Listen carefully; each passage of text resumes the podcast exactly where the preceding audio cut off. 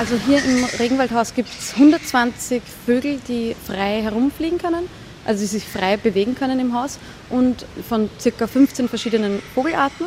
Sagt Susanne Stückler vom Department für Verhaltens- und Kognitionsbiologie der Universität Wien. Das Regenwaldhaus imitiert südostasiatischen Regenwald. Das heißt, das sind alles Arten, die auch in Südostasien vorkommen, wo eben auch der Wallace-Flugfrosch vorkommt. Die eben erwähnten Wallace-Flugfrösche gehören auch zu den Hauptdarstellern in der Dissertation von Susanne Stückler. Und in einem Experiment, das sie hier im Regenwaldhaus im Sommer 2022 in Kooperation mit dem Tiergarten Schönbrunn durchgeführt hat.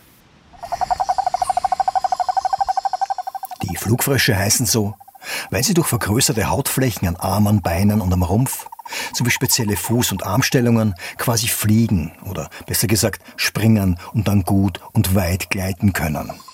Sie tun das in den oberen Baumregionen des Regenwaldes, wo sie durch ihre grüne Farbe auch gut getarnt sind. Noch nicht ausgewachsen sind die Jungfrösche der Flugfrösche, die in Bodennähe aufwachsen, allerdings exponierter. Sie sind daher auch noch nicht grün, sondern leuchtend rot bis orangerot, mit weißen Punkten, die vermutlich der Tarnung dienen.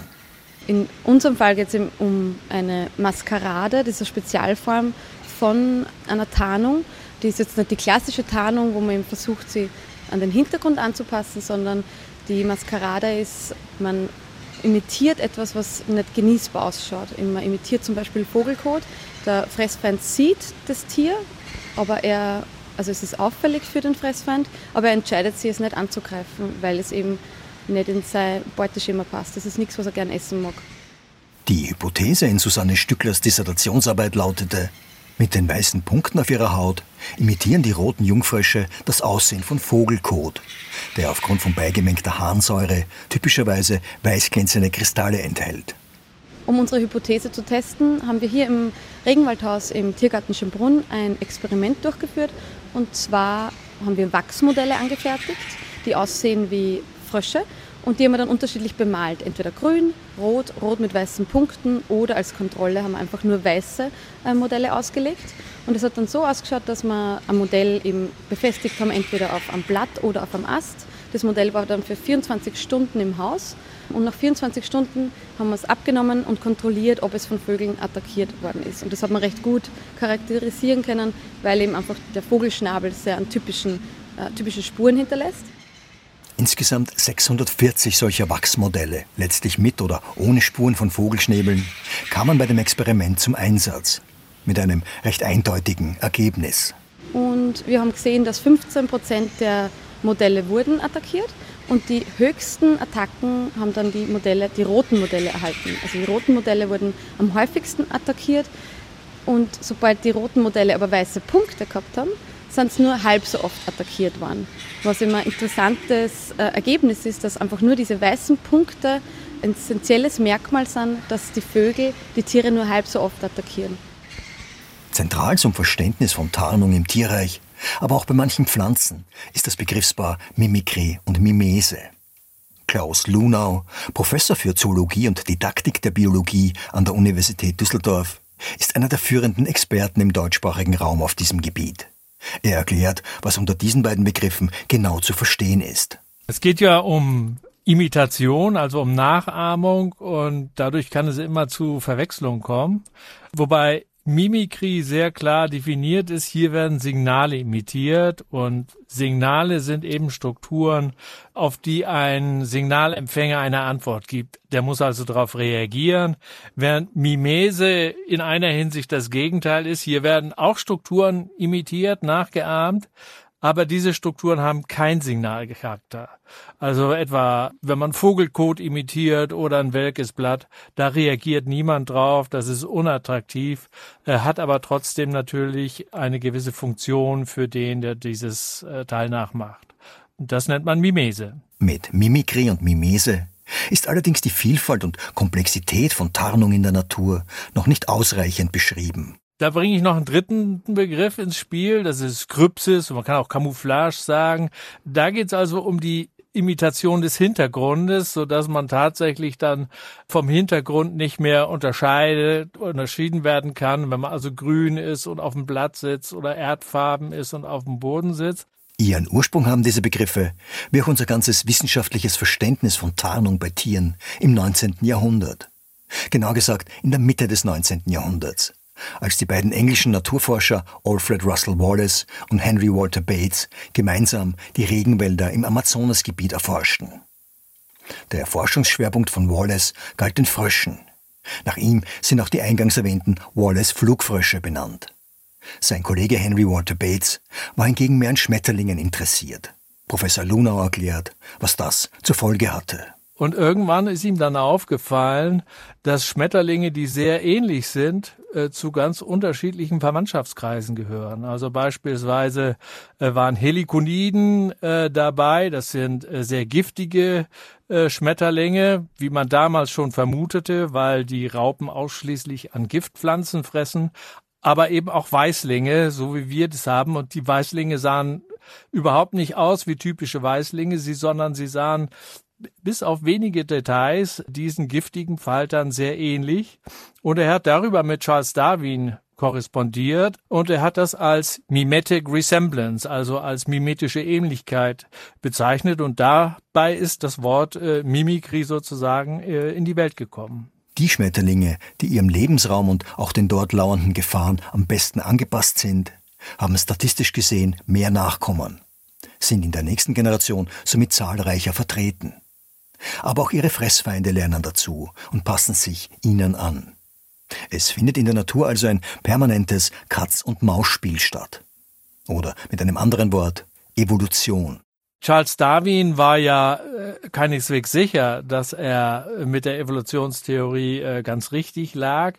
Und der Nachweis, dass Tiere sich über Jahrtausende oder Jahrmillionen äh, langsam irgendwohin anpassen, der kann ja gar nicht erbracht werden. Es gab also nur Fossilbelege und so. Und deshalb kam ihm dieses Beispiel von der Mimikrie ganz recht, dass also Weißlinge jetzt ganz untypisch für Weißlinge aussahen, sondern diesen giftigen Helikonidenfaltern äh, ähnlich wurden, woraus äh, Charles Darwin schloss, dass da eben eine evolutive Anpassung stattgefunden haben musste. Das vielleicht bekannteste Beispiel für Mimikry oder auf Deutsch auch Signalfälschung ist das Chamäleon mit seinem hochdynamischen Farbwechsel. Klaus Lunau, Autor eines Buches mit dem Titel Warnen, Tarnen, Täuschen, weiß zu berichten, dass hinter diesen Farbwechseln mehr steckt, als man gemeinhin vermutet. Die können durch Nerveneinstellung äh, ihre Farbe ändern. Da werden also dann Zellen oder Strukturen in Zell, in Farbzellen, in pigmenttragenden Hautzellen äh, bewegt und dadurch ändert sich dann die äh, Farbe des äh, Chamäleons. Das ist ursprünglich äh, wohl äh, vor allen Dingen zur innerartlichen Kommunikation eingesetzt gewesen. Also hier kann man äh, bei der Balz oder wenn zwei Männchen konkurrieren um ein Weibchen, kann man häufig beobachten, dass die dann vorhersagbare Farben einnehmen. Spielt aber bei Chamäleons auch bei der Temperaturregulation eine Rolle. Also wenn die sind ja nicht wärmeproduzierend, müssen sich also morgens in der Sonne aufwärmen und können das natürlich besser, wenn sie dann eine dunkle Farbe einnehmen. Und sie können sich auch besser an ihre Beutetiere heranschleichen oder werden seltener von äh, Beutegreifern entdeckt, wenn sie äh, wie die Umgebung gefärbt sind, also wenn sie grün oder braun sind beispielsweise. Also multifunktionell auf alle Fälle diese Farbwechsel beim äh, Chamäleon. Gerade am Beispiel des Chamäleons zeigt sich also, dass Tarnsignale bei Tieren eingebettet sind in ein komplexes System der Kommunikation, sowohl innerhalb als auch außerhalb ihrer Art. Und die Tarnmethoden sind bei vielen Tieren nicht nur visueller Art, sondern auch akustisch oder chemisch mittels Duftsignalen. Und sie finden sich nicht nur zu Lande, sondern auf mitunter spektakuläre bis bizarre Weise auch im Meer.